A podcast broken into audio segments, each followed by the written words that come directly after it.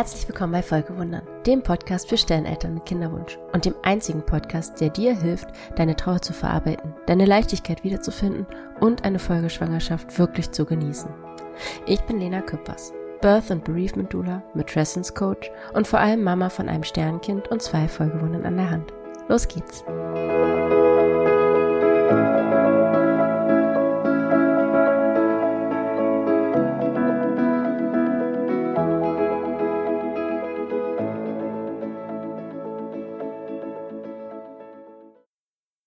Hi, willkommen zurück. Heute geht's um Gerüchte über Trauer. Es sind ja ein paar Gerüchte, ein paar Mythen, die, die mir so auf der Seele brannten. Es gibt garantiert noch eine ganze Menge mehr und vielleicht gibt's ja hiervon noch einen zweiten Teil, ich weiß es nicht. Aber jetzt für den Anfang ähm, habe ich hier, ich weiß gar nicht, fünf? Ich habe sie nicht nummeriert. Es kommen ein paar. ein paar Gerüchte, ein paar Mythen, mit denen ich gerne aufräumen möchte, um dir das Leben mit deiner Trauer einfach einfacher zu machen. Denn wenn es um den Umgang mit Tod und Trauer geht, sind wir als Gesellschaft wirklich, wirklich schlecht da drin. Wir sehen zwar ständig und überall Sterben und Tod in Filmen und Serien und in den Nachrichten, aber Trauer nicht wirklich oft. Und wenn, dann ja oft auch verkürzt und idealisiert und das macht es irgendwie schwieriger für uns dann zu greifen, wie sich Trauer wirklich anfühlen könnte. Und das ist sogar oft auch in Berufsgruppen so, die mehr mit dem Tod zu tun haben, der, wo es mehr Berührungspunkte gibt. Also vielleicht ist dir das selbst auch begegnet, als du mit deinem Sternkind schwanger warst und ihr erfahren habt, dass es eben nicht mehr lebt oder vielleicht auch nicht lange zu leben habt. Ich weiß nicht, wer dir da gegenüber saß und wie das Gespräch war, aber ich krieg's immer wieder mit, dass es halt nicht immer ideal läuft und dass auch die Ärzte, Ärztinnen, Hebammen äh, gerne mal ja überfordert sind mit dieser Situation einfach. Und da kann man ihnen ja auch gar keinen Vorwurf machen, denn medizinisches Personal ist ja darauf geschult, Leben zu erhalten und ähm, Leben zu, zu retten und zu heilen und nicht den Tod zu akzeptieren und schon gar nicht den Tod zu begleiten, beziehungsweise die Trauer zu begleiten. Also das ist natürlich in manchen Sparten, ähm, wie die Palliativmedizin, sieht das anders aus, ist mir klar. Aber so das Gros der Ärzte und Ärztinnen ist da ja anders geschult. Und auch bei Hebammen ist es so, dass das äh, oft ein blinder Fleck in der Ausbildung ist. Also dass es dann vielleicht mal einen Wochenendworkshop gibt oder mal auch eine Woche, wo darüber gesprochen wird, was Fehlgeburt, Sternkinder und so weiter, was das auch in der Trauer bedeutet und nicht nur physiologisch vielleicht für die Geburt, und das ist von Ausbildungsort zu Ausbildungsort ganz, ganz unterschiedlich. Deswegen will ich das jetzt überhaupt nicht irgendwie pauschalisieren, dass das immer so ist. Aber es ist leider noch häufig der Fall. So war es zum Beispiel in meiner Schwangerschaft mit Jonas, als ich meiner damaligen Hebamme ähm, erzählt habe, was los ist und dass Jonas krank ist und dass wir nicht wissen, wie es jetzt weitergeht, war der Kontakt damit dann auch vorbei. Also ja, ich habe ihr dann gesagt, ich hatte ursprünglich eine Hausgeburt ge äh, geplant mit ihr und habe dann gesagt, dass wir uns da jetzt dagegen entscheiden, aus eben den Gründen, weil wir auch nicht wussten, vielleicht braucht er ja auch direkt, vielleicht kommt er Leben zur Welt und braucht medizinische Versorgung, wie auch immer. Auf jeden Fall hatten wir uns dagegen entschieden. Und damit war das Thema dann auch abgeschlossen. Ich meine, sie konnte, also ich hatte ihr auch gesagt, dass, dass das dann okay ist so. Ähm, und das äh, ist jetzt auch überhaupt nichts, was sie hätte tun müssen, aber nur so als Beispiel einfach für dieses, wie wir mit Tod und Trauer umgehen. Ich habe danach halt auch nie wieder was von ihr gehört. Also ich glaube, sie weiß gar nicht, dass Jonas dann äh, tot zur Welt gekommen ist. Weil ich zur Nachsorge hatte ich dann schon eine andere Hebamme. Und ja, sie hat halt auch nie wieder nachgefragt. Und ich weiß, meine Hebamme, die ich zur Nachsorge hatte, die hat mich jetzt auch bei meinen beiden Folgewundern begleitet. Und als ich dann mit unserem ersten Folgewunder schwanger war und das erste Mal bei ihr war, da habe ich gesehen, dass sie, also haben wir zusammen gesehen, dass sie im Kalender am ersten Geburtstag von Jonas sich eingetragen hatte, mich anzurufen. Und das wusste sie ja nicht, dass wir uns dann schon wiedersehen oder dass wir uns überhaupt wiedersehen, dass sie mich nochmal begleiten wird. Also sie ist da ganz anders mit umgegangen von sich aus. Sie hätte sich eine Notiz gemacht und sie hätte sich so oder so bei mir gemeldet. Und das ist halt, ja, geht auch über das hinaus, was sie rein von Berufswegen machen muss. Das sehe ich und das verstehe ich. Und das kann auch nicht jeder und muss auch nicht jeder leisten. Das soll jetzt einfach nur so ein Beispiel dafür sein, dass es eben, ja, auch viel ist, was nicht nur mit deiner Ausbildung zu tun hat, wie du mit Tod und Trauer umgehst, sondern eben auch dein, dein eigenes, deine eigene Persönlichkeit, dein eigenes Menschsein, wie man das auch immer nennen möchte. Genau. Ja, und die meisten von uns sind eben unbeholfen im Umgang mit Tod und Trauer und das ist auch gar nicht deren Schuld. Das hat ganz viele verschiedene Ursachen und ein ganz wichtiger Grund liegt für mich persönlich darin, dass wir als Gesellschaft den Tod einfach gerne verdrängen. Sie haben ja alles ähm, ausgelagert in Krankenhäuser, Hospize und so weiter und so fort. Und wir wollen halt einfach nicht an unsere Sterblichkeit erinnert werden. Wir wollen gerne glauben, dass die Schulmedizin für alles eine Lösung hat und besonders im Bereich der Schwangerschaftsvorsorge und der Geburtshilfe ist der Tod halt nach wie vor ein riesiges Tabu. Also guck dir mal Schwangerschaftsbücher an, beispielsweise diese ganzen Vorbereitungsbücher, Geburtsvorbereitungskurse, was, also es wird ja eigentlich nirgendwo thematisiert, auch nicht in der Schwangerschaftsvorsorge. Es wird halt immer nur thematisiert, ähm, ja, was du alles an Untersuchungen machen kannst, beziehungsweise in Anführungsstrichen musst. Es wird ja gerne so verkauft, dass das so eine Art Pflicht ist, weil ja auch immer argumentiert wird, dass diese ganzen Vorsorgeuntersuchungen letztlich der Verhinderung von Komplikationen und Krankheiten und dann ja auch dem Tod dienen. Und das ist halt häufig nicht so. Also das wird gerne suggeriert, aber ob ein Ultraschall ähm, jetzt irgendwie eine Krankheit sichtbar macht oder nicht, ist es oft genug noch so, das brauche ich dir als Zuhörer, Zuhörerin hier, je nachdem wie eure Geschichte ist, vielleicht auch gar nicht erzählen, aber ein Ultraschall kann halt auch nur so viel zeigen und vieles andere nicht. Viele Dinge äh, bemerkt man trotzdem immer noch erst nach der Geburt eines Kindes. Und ja, das ist halt mit so einem Ultraschall, das ist cool, dass es diese Technik, äh, diese Technik gibt, auf jeden Fall. Aber man muss halt immer abwägen. So, was macht Sinn, was macht Unsinn?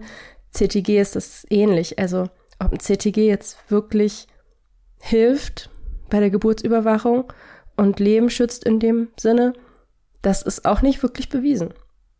Also, ja, das kann man halt alles mal hinterfragen. Es nicht heißt, dass ich dir jetzt sage, dass du irgendwie alle Vorsorgemaßnahmen lassen sollst und äh, ganz nur, nur frei gehen sollst sozusagen. Ich habe bei meinem ersten Folgewunder komplett auf eine ärztliche Begleitung verzichtet, habe eigentlich bis auf die Ultraschall, die drei großen Ultraschalluntersuchungen, die haben wir gemacht. Aber für den Rest war ich nur bei meiner Hebamme und dadurch habe ich halt viele Untersuchungen auch gar nicht so gemacht. Ähm, und trotzdem war die Geburt, äh, wie sagt man das, interventionsreich. Also es war jetzt nicht äh, mit Kaiserschnitt oder so, aber es wurde halt, ja, es war halt nicht die Geburt, die ich wollte. Sie war schon gewaltvoll. Das kann man schon so. Ich tue mich da schwer, das muss ich auch noch lernen, ähm, dass Gewalt halt nicht immer bedeutet, dass du wirklich, ja, brutal, dass dir wirklich wehgetan wird oder dass du brutal ähm, äh, festgehalten oder was weiß ich was wird, sondern gewaltvoll unter der Geburt sind halt auch schon kleinere Sachen und, und die Geburt war gewaltvoll. Und ähm, obwohl ich dachte, ich hatte mich gut damit auseinandergesetzt, aber ich schweife gerade total ab.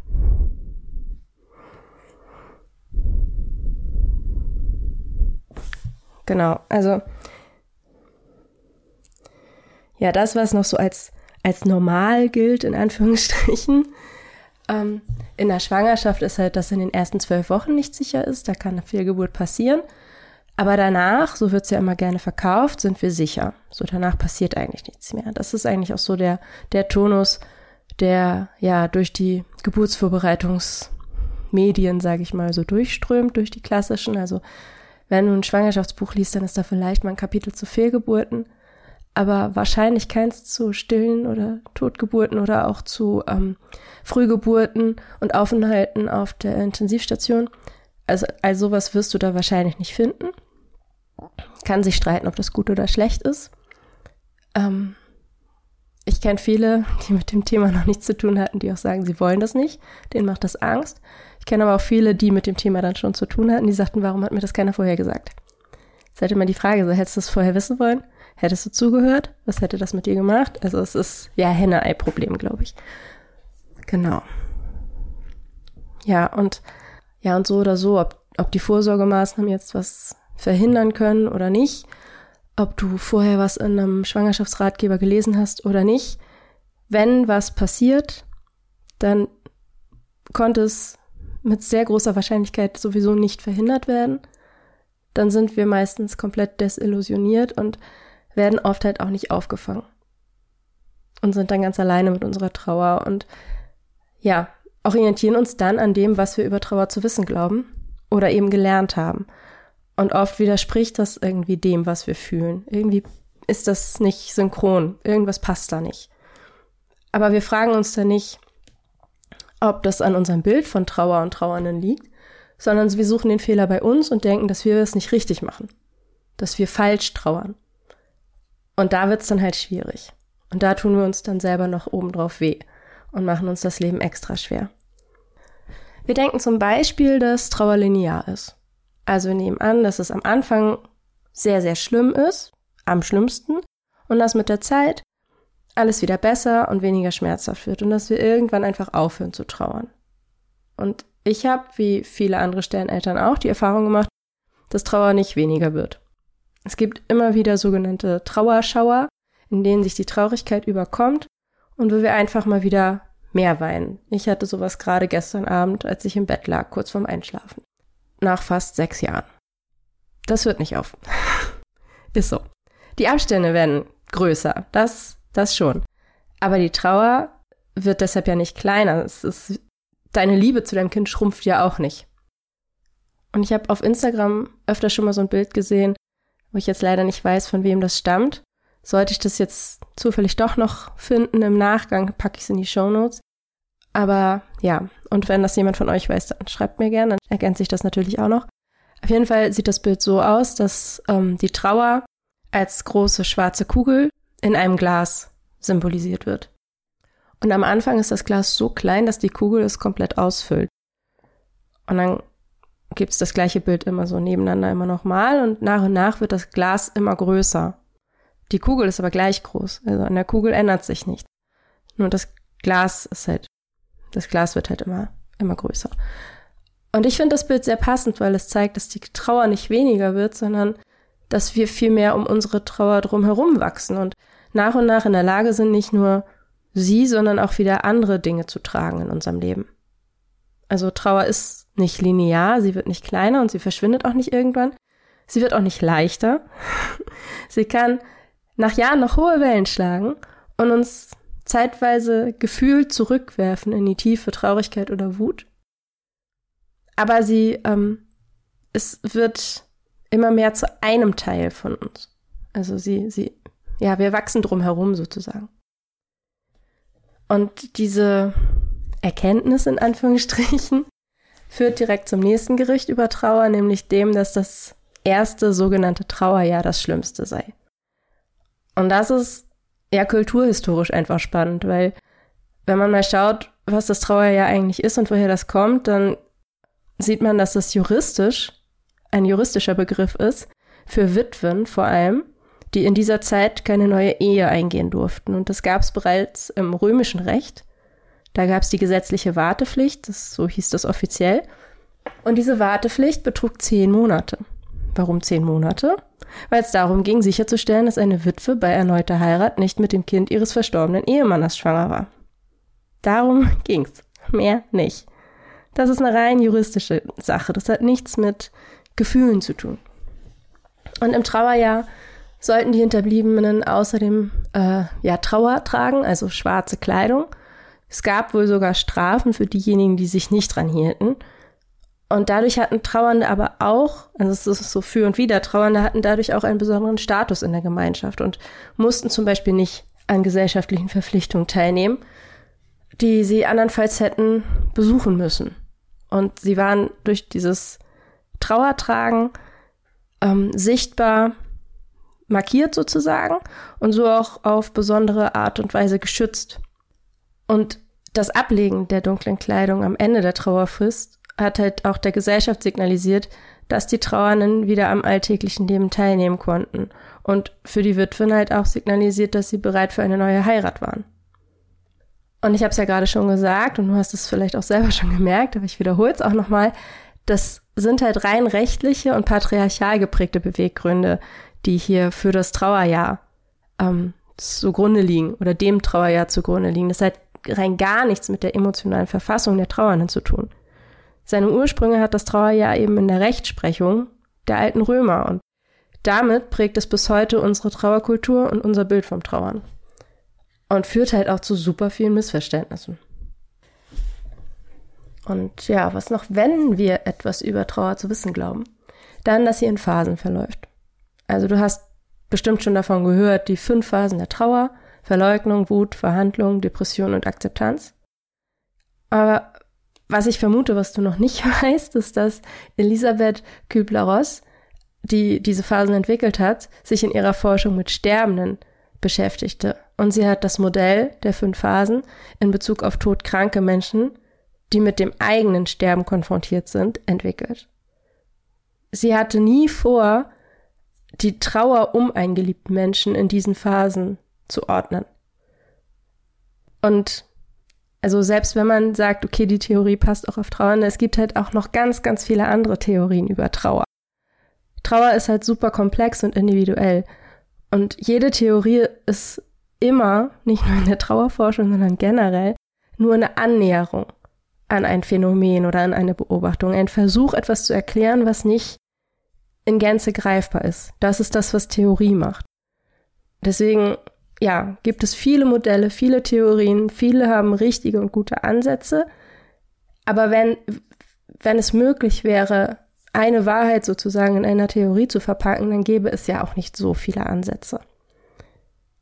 Ja, und es ist halt einfach nur Zufall so, dass äh, dieses Modell, diese fünf Phasen der Trauer, das bekannteste sind irgendwie, was viele Menschen kennen und an dem wir uns dann orientieren, weil ja, an irgendwas müssen wir uns ja orientieren, um diese Zeit zu überstehen. Und dann merken wir aber, dass ja, dass das irgendwie nicht passt, dass wir wieder wütend werden, obwohl wir dachten, wir sind eigentlich schon in der Akzeptanz. Und dann fragen wir uns, wie das sein kann und ob wir was falsch gemacht haben. Und dadurch machen wir es viel schwerer, als ja, wenn wir einfach verstehen und akzeptieren könnten, dass unsere Trauer allein uns gehört und dass es keine Reihenfolge gibt, nach der die verläuft. Unsere Trauer ist genauso individuell wie unser Fingerabdruck. Und wir wissen nicht, wie wir trauern werden, bevor wir mittendrin stecken. Und das vielleicht noch kurz dazu, das gilt halt sogar für euch als Sternelternpaar. Also dein, dein Partner, deine Partnerin wird auch, wenn es euer gemeinsames Kind ist und ihr so gefühlt die gleiche Erfahrung gemacht habt, ist ja auch wieder nicht ganz stimmt einfach, weil ihr zwei unterschiedliche Menschen seid. Aber ja, also ihr werdet nicht die gleiche Trauerreise gehen. Und wichtig ist, dass ihr, dass ihr das wisst und dass ihr euch lasst. Also, dass ihr nicht, nicht versucht, dem anderen eure Art zu trauern aufzuzwängen und dass ihr dabei im Austausch bleibt. Das ist so wichtig. Aber das nur ganz kurz hier. Da mache ich bestimmt auch noch mal was zu. ja, und dann zum nächsten Gerücht, was da auch so ein bisschen mit reinpasst, ähm, dass wir oft glauben, dass Trauer immer nur traurig ist. Also, dass wir uns immer schlecht fühlen müssen, ähm, wenn wir trauern. Das ist aber nicht so. Trauer ist nicht das gleiche wie Traurigkeit. Trauer ist ein Überbegriff. Und Trauer beschreibt eine ganze Fülle an Emotionen und Gedanken. Und am Anfang fühlt es sich nicht so an, aber wir können trauern und dabei Freude empfinden. Trauern ist, ist erstmal nichts anderes, also Trauer als Begriff ist erstmal nichts anderes als die natürliche Reaktion auf einen Verlust, den wir als solchen empfinden. Und das klingt wahrscheinlich erstmal ein bisschen holprig, aber ich erkläre es gerne noch ein bisschen, weil das, was du als Verlust definierst, muss ja für mich keiner sein. Dass mein Sohn Jonas gestorben ist, zum Beispiel, das tut dir vielleicht leid und du kannst das bestimmt auch ein Stück weit nachempfinden, wie es mir damit ergangen sein muss. Aber der Gedanke an den Tod meines Kindes löst in dir ja nicht das gleiche aus wie der Gedanke an dein Sternkind.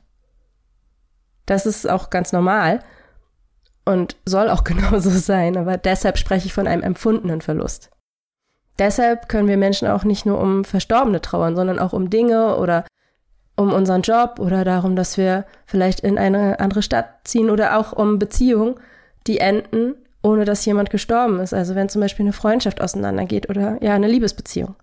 Da trauern wir ja auch, aber die Person ist ja nicht tot. Es hat sich nur die Konstellation sozusagen hat sich verändert und das ist für uns ein Verlust, den wir betrauern. Also ganz knapp gesagt, empfinden wir immer dann einen Verlust, wenn etwas, das uns viel bedeutet, nicht mehr da ist.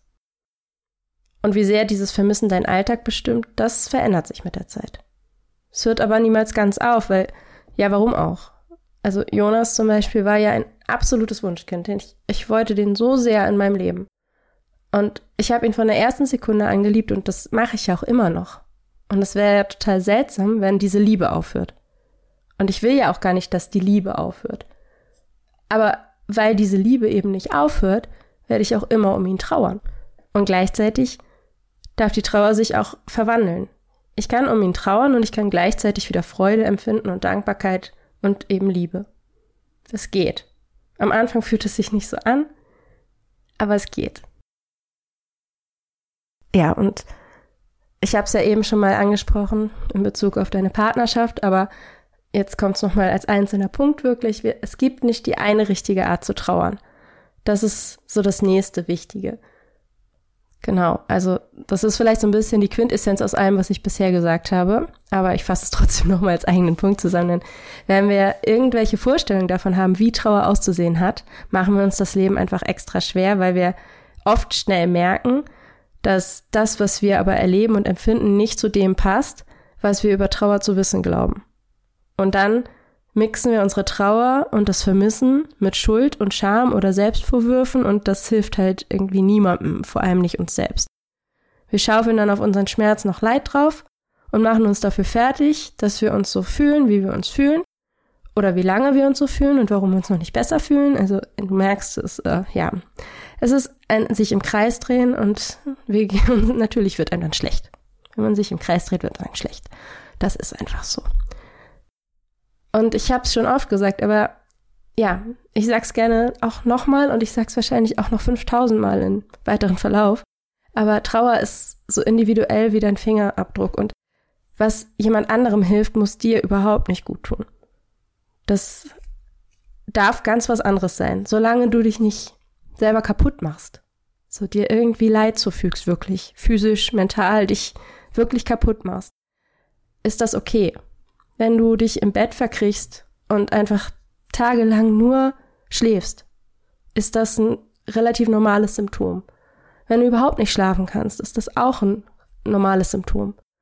Wenn du nur noch isst oder gar nicht mehr isst, wenn du eine Zeit lang nur Netflix guckst oder nur die Wand anstarrst, wenn du über Wochen und Monate nur die Wand anstarrst, dann wird's ein Problem. Aber wenn du das irgendwie ein paar Tage machst oder immer mal wieder für ein, zwei Tage, dann ja, ist das erstmal ganz normal.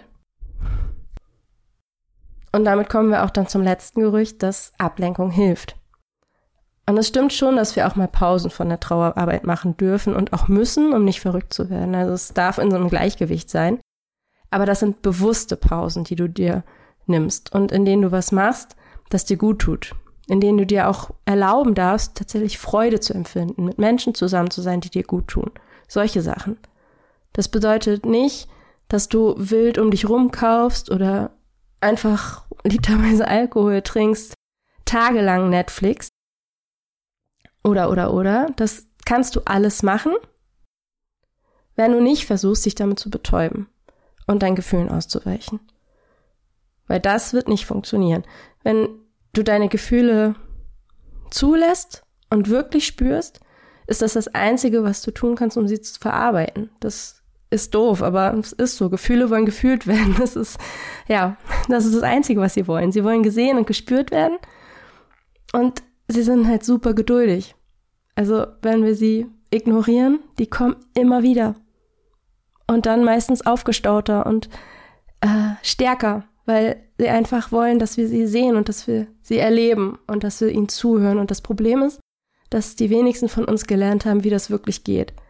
Die meisten von uns wissen halt nur, wie wir Gefühle unterdrücken und wie wir uns von ihnen leiten lassen, also auf sie reagieren, oder wie wir uns von ihnen ablenken. Aber das hilft halt nicht. Und wenn du mal genau ein Gefühl betrachtest, dann ist ein Gefühl halt nichts anderes als eine Vibration in deinem Körper. Es wird ausgelöst durch einen Gedanken und dann vibriert es durch deinen Körper, bis es ihn wieder verlässt. Also wenn wir das zulassen, dann verschwindet ein Gefühl normalerweise nach spätestens 90 Sekunden von ganz alleine. Und dann war es schon wirklich lange da. Die meisten sind nicht so lange in unserem Körper. Aber wenn wir uns dagegen wehren, dann kommen sie immer und immer und immer wieder und werden intensiver und intensiver und intensiver, bis wir explodieren. Hast du gerade nicht gesehen, aber ich habe immer gegen meine Hand geboxt und immer ein bisschen doller und vielleicht hast du davon was im Mikro gehört. Aber sehen konntest du es nicht. Ja, deswegen die kurze Erklärung. Ja, und damit ist uns halt wenig geholfen. Und wenn wir uns ablenken, ist das ganz ähnlich. In dem Moment, wo wir mit der Ablenkung aufhören, das kennst du wahrscheinlich auch, melden sich die Gefühle zurück. Also müssen wir uns wieder ablenken und zwar stärker, denn ja, wir wollen ja, wir wollen sie ja nicht und um auf dem Level zu bleiben, wo die Gefühle sich nicht melden, muss die Ablenkung halt immer länger und immer stärker sein. Und deshalb sind die Zeiten in unserem Alltag, in denen wir wenig, in Anführungsstrichen, natürliche Ablenkung haben, also zum Beispiel am Abend, wenn wir zur Ruhe kommen oder auch wenn wir allein im Auto unterwegs sind, auch die, in denen sich unsere Gefühle gern wieder vortrauen und nach uns schauen. Also Ablenkung hilft halt überhaupt nicht, dass wir uns besser fühlen. Sie verzögern nur das Unvermeidliche, nämlich dass wir unsere Gefühle fühlen. Und ich persönlich finde es besser, sie kommen zu einem Zeitpunkt, wo ich mich für sie auch frei machen kann und wo, wo ich mich äh, sicher mit ihnen auseinandersetzen kann, als dass sie mich zum Beispiel hinterrücks beim Autofahren über, überfallen und ich Tränen aufgelöst im Auto sitze, eigentlich fahren muss, aber nichts mehr sehen kann vor lauter Tränen. Da nehme ich mir besser oder lieber die Zeit. Ja, und das waren sie auch schon, die Gerüchte über Trauer. Ich bin mir ganz sicher, wie gesagt, dass es noch ganz viele mehr gibt. Aber das sind so die, die mir jetzt gerade am, am wichtigsten vorgekommen sind, weil sie so trügerisch sind und ja, weil, weil da so viele Missverständnisse einfach da sind und ich fasse noch mal kurz zusammen, ähm, was, was wir hier gerade besprochen haben sozusagen. Trauer ist nicht linear. Sie hat zwar einen klaren Anfang, aber keinen fixen Endpunkt. Und das ist ganz normal. Das erste, das sogenannte Trauerjahr, ist das Schlimmste. Diese Annahme ist ein Überbleibsel unseres kulturellen Erbes und es hat rein gar nichts mit deinem persönlichen Empfinden zu tun. Also lass dir bitte nicht erzählen, dass nach einem Jahr alles wieder gut ist. Das ist nämlich auch so ein, ja, das kann auch mal nach hinten losgehen.